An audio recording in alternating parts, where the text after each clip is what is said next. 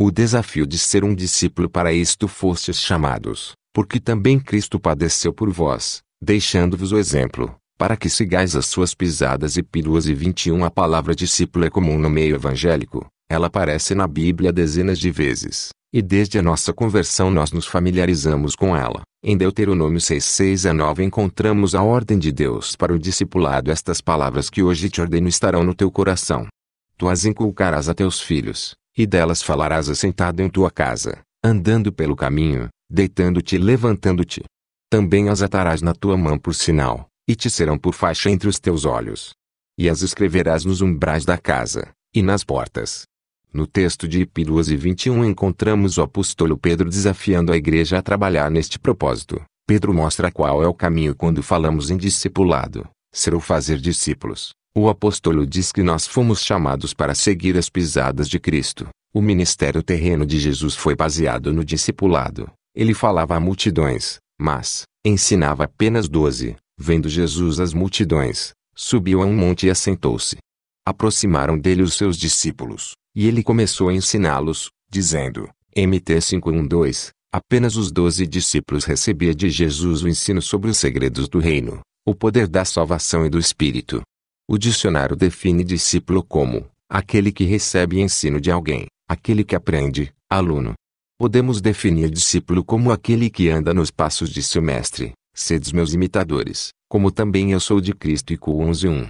Exemplos de discipulado na Bíblia Moisés e Josué, Jotas 1 Elias e Eliseu, IRs 19 20 a 21 Profetas no Antigo Testamento, ICR 25 8 Daniel e seus três amigos, DN 178 Jesus e os doze discípulos, MT 512 João Batista e seus discípulos, MT 9 14 Paulo e Timoteu, e Treme 2 O chamado Todos fomos chamados para sermos discípulos portanto, ide por todo o mundo e fazei discípulos de todos os povos. Ensinando-os a guardar todas as coisas. MT 28 19 20 Não fostes vós que me escolhestes, mas fui eu que vos escolhi Ju 15 e 16 O discipulado é a ênfase principal no ensino cristão. Somos chamados a seguir as pisadas, os passos de Jesus, e não apenas para sermos um mero membro na igreja. Membro X discípulo, Membro é aquela pessoa que é simpatizante da causa de Cristo, uma pessoa que participa dos cultos ocasional ou regularmente, buscando receber as bênçãos de Deus. MT 51 Discípulo é aquela pessoa comprometida com a causa de Cristo. É uma pessoa que busca desenvolver o caráter e o testemunho de Cristo em sua vida. Ju 8 e 31 O dever do discípulo primeiro, buscar ser parecido com seu mestre. MT 10 e 25 segundo, ser uma pessoa tratável. SL 5110, ES 345 terceiro, ser comprometido com a visão, TT 19 quarto, deve multiplicar, JUMI 4445, JU 15 e 16, MT 28 19 20, MC 16 e 15 A recompensa do discípulo primeiro, tem suas orações respondidas, JU 15 e 16, MC 16 e 17 18 segundo, receberá galardão, ICU 38 terceiro, tem a presença constante de Jesus em sua vida. MT 2820 Estrutura de um discipulado primeiro. Ganhar. MC 16 e 15. Testemunho. Evangelismo. Segundo. Consolidar. MT 2820. Ensinar. Firmar terceiro. Treinar traço 2 TM22. Ensinar a multiplicar. Fazer amadurecer quarto. Enviar para fazer discípulos. Ju 15 e 16. MT 281920 O discipulado é a mais poderosa ferramenta para implantação e crescimento da igreja. Através desta ferramenta nós ganhamos vidas por meio do evangelismo pessoal. Consolidamos os novos convertidos, levando-os a se firmar no reino de Deus. Treinamos através do discipulado, fazendo com que a pessoa aprofunde suas raízes na palavra de Deus. Enviamos as vidas que foram treinadas para fazer discípulos. O chamado de Deus para a tua vida é para que você seja um discípulo de Jesus, uma pessoa que buscar diariamente desenvolver em sua vida o caráter, as atitudes e os frutos da presença do Espírito Santo, buscando a cada dia ficar mais parecido com seu mestre. Reforço espiritual através das epístolas, ou cartas, registradas na Bíblia. O apóstolo Paulo doutrinou as igrejas que ele ajudou a implantar em Roma, Corinto, Galácia, Tessalônica, Éfeso e em outros lugares. Foi através deste canal que ele doutrinou e exortou pessoas a darem os primeiros passos na fé. Paulo não foi o único que usou das cartas para doutrinar sobre questões teológicas. Pedro e Tiago também escreveram documentos exortando os crentes a serem praticantes da palavra, e não somente ouvintes. As cartas foram a maneira encontrada pelos apóstolos para que a unidade das igrejas que surgiam fosse mantida. Como não tinham como dar assistência às comunidades mais distantes devido às dificuldades de locomoção, os apóstolos enviavam cartas para as lideranças dando suas orientações. As igrejas eram assistidas em seus problemas e necessidades através deste meio. Os documentos traziam informações sobre a conduta dos fiéis, a qual deveria estar de acordo com os preceitos da fé em Cristo. O grande personagem que surge nesse período é Saulo de Tarso, filho de pais judeus, fariseu. Ele vivia aos pés de Gamaliel, grande líder dos fariseus. Quando se converteu ao cristianismo, segundo os estudiosos, refugiou-se por três anos na Arábia a fim de estudar profundamente as Escrituras. Ao contrário dos tempos modernos, os textos bíblicos não eram fáceis de se conseguir. Apenas os sacerdotes tinham exemplares para oficializar as cerimônias. Depois desse período de aprendizado, Saulo, que com a conversão passou a se chamar Paulo, começou a pregar o evangelho nas cidades da Ásia. Em cada local por onde passava, implantava igrejas e instituía lideranças. Para continuar o discipulado, escreveu 13 das 21 epístolas do Novo Testamento, sempre focando numa linha mais doutrinária. Nem mesmo as várias prisões que sofreu o impediram de continuar a dar assistência às igrejas. No cárcere, ele escreveu cartas às igrejas em Éfeso, Filipos e Colossos, e ainda a Timóteo e Filemon. Mas Paulo não foi o único. Pedro, Tiago, João e Judas também escreveram cartas. Apenas a Epístola de Hebreus ainda não possui identificação de seu autor. O destino da carta também não é identificado. No entanto, as recomendações são as mesmas, faz advertências concretas à vida dos crentes, condenando a infidelidade, apostasia, desobediência e a requeda ao pecado. Como também animam os fiéis a manterem-se firmes na fé. Dois mil anos depois, com os adventos da tecnologia, a internet tem sido uma grande aliada na edificação do corpo de Cristo. Pastores e líderes estão escrevendo textos em sites, blogs, fóruns de discussão, videoconferências, motivando pessoas de diversas regiões do Brasil a pensar a fé e o cristianismo nos dias de hoje. Ao contrário daquela época, quando apenas os sacerdotes tinham acesso às Escrituras, hoje é fácil ler uma Bíblia. Há modelos para todos os gostos e tipos de leitores. Mas, através da internet, um novo meio de conhecer a Bíblia foi sendo ampliado. Segundo um estudo do Interactive Advertising Bureau, IAB, até o fim do ano, os usuários de internet no Brasil devem chegar a 37 milhões. Muitos destes são evangélicos e utilizam a rede para buscar assessoria espiritual. Diante desse novo cenário, inúmeras igrejas e pastores se utilizam do alto número de acessos para promover crescimento e qualidade de vida cristã. Um dos primeiros a enxergar na internet um grande espaço para discussão e evangelismo foi o pastor Ricardo Gondim.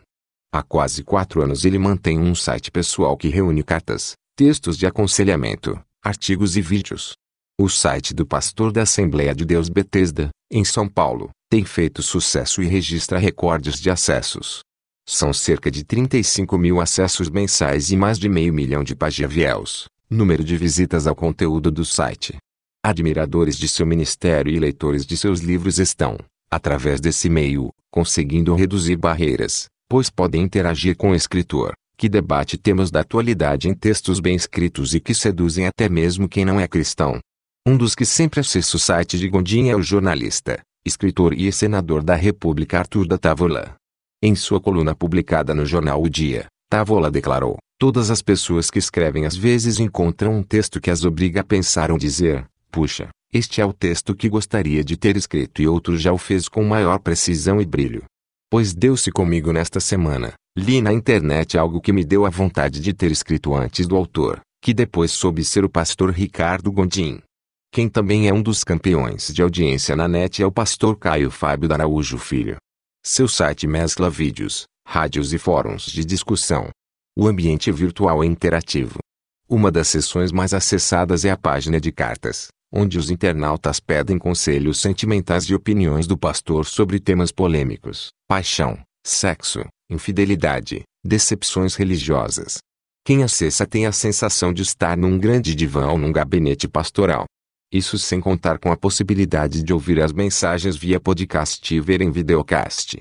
Para Gondim, a busca por textos que edifiquem na net vem suprir a necessidade de alguns crentes, insatisfeitos com o conteúdo dos sermões, segundo ele, com nebulosas articulações políticas das lideranças e, principalmente, com a ética dos evangélicos.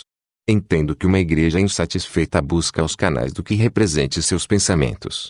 A internet democratiza o conhecimento e as versões oficiais perdem seu poder de controle, frisa. Gondin explica que quando escreve não procura direcionar um público específico. Ele tenta o máximo possível não reagir a seus críticos. Quem acessa seu site percebe isso. Em uma das sessões, a audiência escreve cartas, algumas delas indagando sobre suas posições.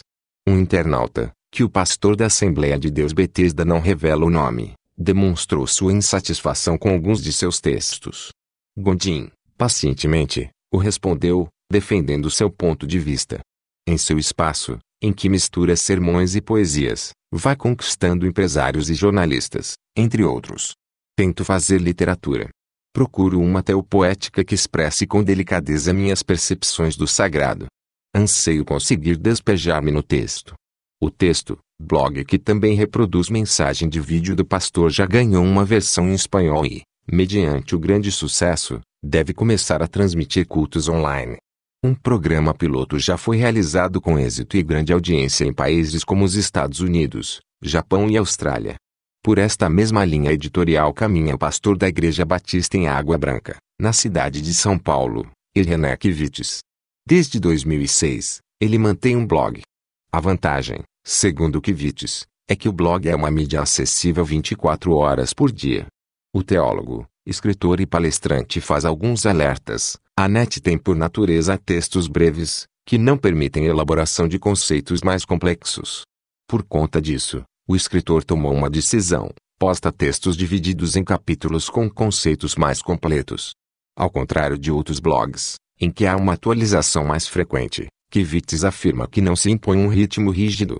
Com uma média de 200 acessos por dia, foi através desse blog que, segundo ele, jornalistas da Folha de São Paulo, Valor e Época fizeram contato para entrevistas.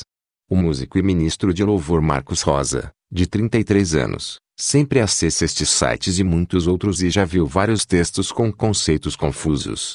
E mais, já viu textos produzidos por pastores para a net serem usados como pregações autorais em púlpitos. Apesar dessa entrave, ele afirma que costuma ponderar e observar a origem de tudo o que é lido. Acredito que a net é um instrumento poderoso de evangelização de alto nível de informação que tanto pode ser usada para edificar quanto para derrubar alguém, analisa. A pedagoga paulistana da Igreja Congregacional em Rio Claro, São Paulo, Marta Alencar Santana, de 28 anos, também reclama. Integrante de um fórum de discussão na net, ela já percebeu a existência de cópias de textos, muitas das vezes, com autoria desconhecida. Vai além reclama dos erros de português e a falta de atualização. É um desleixo. Já vi sites com erros grotescos de informação. Diversos amigos já acessaram blogs pelo conteúdo sem saber que era de um evangélico. Funciona como evangelismo, mas depende da forma como é usado. O teólogo e pós-graduando em análise de sistemas e mestre doutorando em ciências da religião, Lourenço Stélio Reiga, concorda que cada época tem seus novos recursos para divulgar o conhecimento. Para ele, todos esses recursos devem ser utilizados como instrumentos para ampliar a popularização do conhecimento bíblico. É claro que temos que agir sempre como os crentes de Bereia, que sempre conferiam nas Escrituras o que ouviam. Esse é um rumo de prudência, pois quanto mais gente produz conhecimento, mais possibilidade há de surgir o erro, conta. O pastor sabe que muitos de seus artigos estão espalhados pela internet e sempre solicita que, quando utilizados, que seja publicada a fonte, o que é regra geral e conhecida de todos, mas nem sempre respeitada. Já aconteceu até de sair textos meus em nome de outras pessoas ou até mesmo sem citação de minha autoria. Aí, procuro solicitar a correção.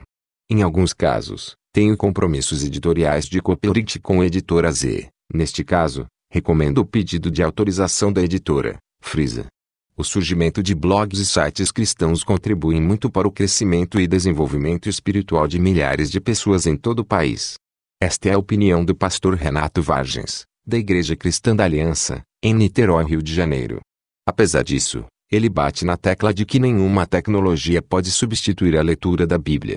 A leitura de bons textos pode contribuir para a maturação e o crescimento espiritual do povo de Deus. Todavia, enfatizo que por melhor que seja o blog, nada pode substituir a leitura da própria Escritura, defende.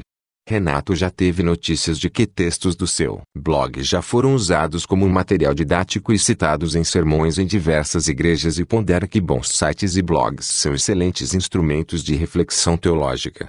Quem também tem o mesmo posicionamento é o professor de Teologia Histórica e Sistemática e bacharel em História pela Universidade Federal de Brasília UNB, Isaías Lobão. Ele próprio já debateu em sala de aula textos do blog Tempor Amores de autoria dos pastores Augustus Nicodemos Lopes e Mauro Mester, segundo ele, um dos seus preferidos. A fé cristã sempre produziu bons escritores e sempre incentivou bons leitores. As disputas históricas da Reforma Protestante, por exemplo, foram divulgadas através das epístolas enviadas pelos reformadores. Antes da era da internet, era comum a formação de discípulos através das epístolas.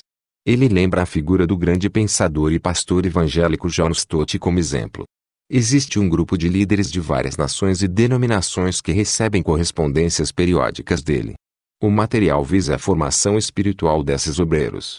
As epístolas dos novos tempos estão ajudando cristãos de diversas partes do mundo a pensar e difundir o Evangelho. Por meio desses textos, muitos têm sido convocados a viver um novo tempo em Cristo Jesus.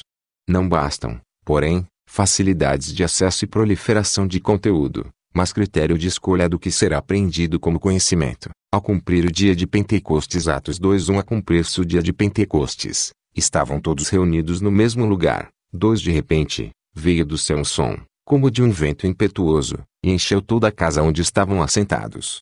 3. E apareceram, distribuídas entre eles, línguas, como de fogo, e pousou uma sobre cada um deles. 4 todos ficaram cheios do Espírito Santo e passaram a falar em outras línguas, segundo o Espírito lhes concedia que falassem. A palavra Pentecostes já se tornou um marco para nós, cristãos. Quando a ouvimos logo nos lembramos do derramamento do Espírito, pois, foi no dia do Pentecostes que o Espírito Santo caiu pela primeira vez sobre a igreja, cumprindo a promessa anunciada pelo profeta Joel 2 e 28, por João Batista, Mateus 3 e 11, e pelo nosso amado Salvador Jesus Cristo. João 14, 15, 16 e 17, Atos 1, 8, esse derramamento do Espírito marcou o início dessa era cristã na qual vivemos hoje chamada de os últimos dias. O derramamento do Espírito inaugurou a expectativa da segunda vinda de Cristo para buscar sua amada igreja. Hoje vivemos nessa expectativa gloriosa de ver o nosso Salvador vindo nas nuvens para recolher os escolhidos dos quatro cantos da terra, ao som de trombetas. Os escolhidos subirão para se encontrarem com o Cordeiro. Essa é a primeira ressurreição, a ressurreição dos justos, que, não apenas receberam pela fé justiça por meio do sacrifício de Cristo, mas que também viveram de modo justo e piedoso. Quanto aos crentes mentirosos, partidários, adúlteros, fornicários, avarentos, maldizentes, esses não ressuscitarão na primeira ressurreição, mas aguardarão a segunda ressurreição, a ressurreição do juízo final. Dura esse discurso, mas, muitos são chamados, porém poucos os escolhidos. Precisamos nos esforçar em viver uma vida de arrependimento e santidade diante do nosso poderoso Deus. Mateus 22 e 10 a 14 E, saindo aqueles servos pelas estradas, reuniram todos os que encontraram, maus e bons, e a sala do banquete ficou repleta de convidados. Entrando, porém, o rei para ver os que estavam à mesa, notou ali um homem que não trazia veste nupcial, e perguntou-lhe: Amigo, como entraste aqui sem vestir nupcial? E ele emudeceu. Então, ordenou o rei aos serventes: Amarrai-o de pés e mãos e lançai-o para fora, nas trevas, ali haverá choro e ranger de dentes. Porque muitos são chamados, mas poucos, escolhidos. Apocalipse 19, 5 a 9 Saiu uma voz do trono, exclamando: Dai louvores ao nosso Deus, todos os seus servos, os que o temeis, os pequenos e os grandes. Então, Ouvi uma como voz de numerosa multidão, como de muitas águas e como de fortes trovões, dizendo: Aleluia! Pois reina o Senhor, nosso Deus, o Todo-Poderoso.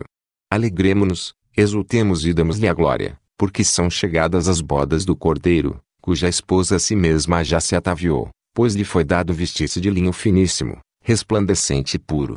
Porque o linho finíssimo são os atos de justiça dos santos. Então, me falou o anjo, escreve, bem-aventurados aqueles que são chamados à ceia das bodas do Cordeiro. E acrescentou, são estas as verdadeiras palavras de Deus. Não receba essa palavra como uma palavra de desânimo, receba como uma palavra de desafio para viver em santidade e em justiça perante o seu Deus. Afinal de contas, foi para criar essa possibilidade para você que o Senhor Jesus veio ao mundo e morreu naquela cruz. Lucas 1.74, 75. E impressão que tenho é que quanto mais cheia do Espírito Santo a igreja vai se tornando, mais isso apressa a vinda gloriosa do nosso Salvador Jesus Cristo. A expectativa do Espírito Santo no tocante à volta do Cristo é muito grande, provavelmente maior que a nossa uma vez que a Bíblia diz, o Espírito e a noiva dizem vem eles clamam juntos, mas, o Espírito Santo clama antes da noiva, clamam pelos sedentos, para que venha para a salvação. Apocalipse 22 e 17 Focando novamente no Pentecostes, Israel celebrava, e os judeus tementes a Deus ainda celebram, três festas importantes no calendário judaico. São elas, pela ordem, a festa da Páscoa, a festa do Pentecostes e a festa dos Tabernáculos. A festa da Páscoa comemora a libertação do Egito e o livramento pelo sangue do Cordeiro para nós, cristãos. Essa festa nos fala de salvação. Fomos libertos do mundo e da morte eterna pelo sangue do Cordeiro de Deus que tira os pecados do mundo, Jesus. A segunda, a festa do Pentecostes é a festa da colheita. A terceira, a festa dos tabernáculos, que é também chamada de a festa da alegria, os israelitas deixavam, e os judeus ortodoxos ainda deixam o conforto das suas casas para habitar em tendas por uma semana. A segunda festa, que é o nosso foco nessa matéria, a festa do Pentecostes é a festa da colheita. O Senhor derramou seu Espírito Santo na festa da colheita, e, nessa ocasião Pedro colheu três mil almas para o Senhor. Eu preciso que você entenda isso profundamente. O nosso Senhor Jesus já havia morrido e ressuscitado, 40 dias já haviam passado porque ele não derramou o Espírito com 20 dias, com 25 dias, com 30 ou 39 dias.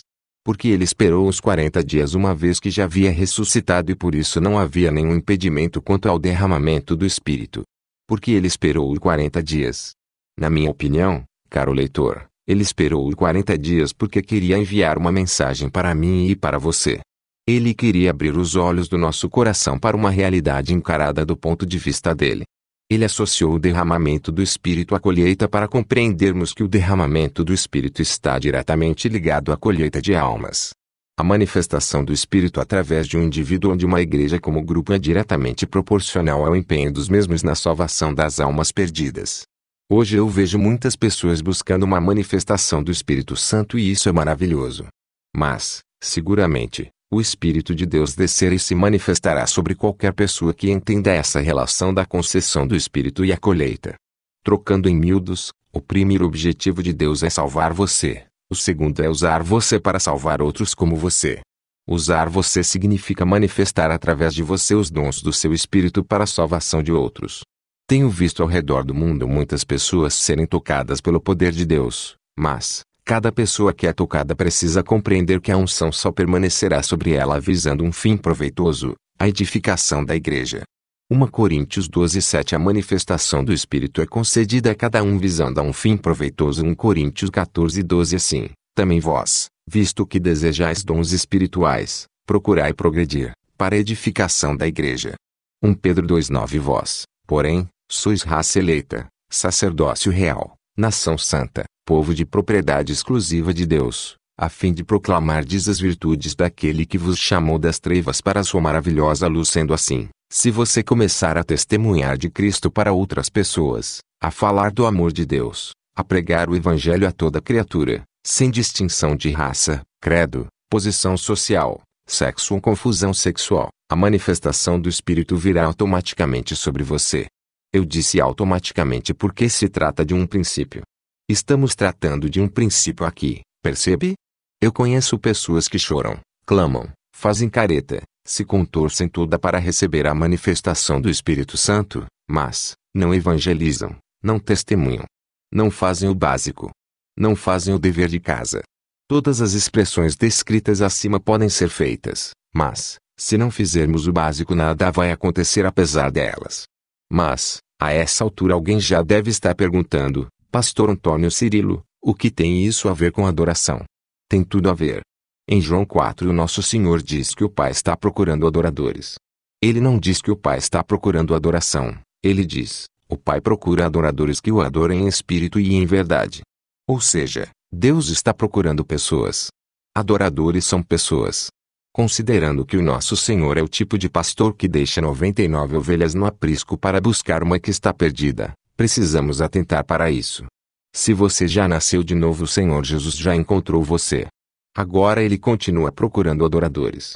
Ele já tem você, porém, ele continua a procurar aqueles que ainda não nasceram de novo pelo poder do Espírito Santo. Se você se dispuser a ajudar nessa procura, seguramente a manifestação do Espírito Santo te acompanhará. Sendo assim, o que você leu nessa coluna tem tudo a ver com adoração. Evangelismo tem tudo a ver com adoração.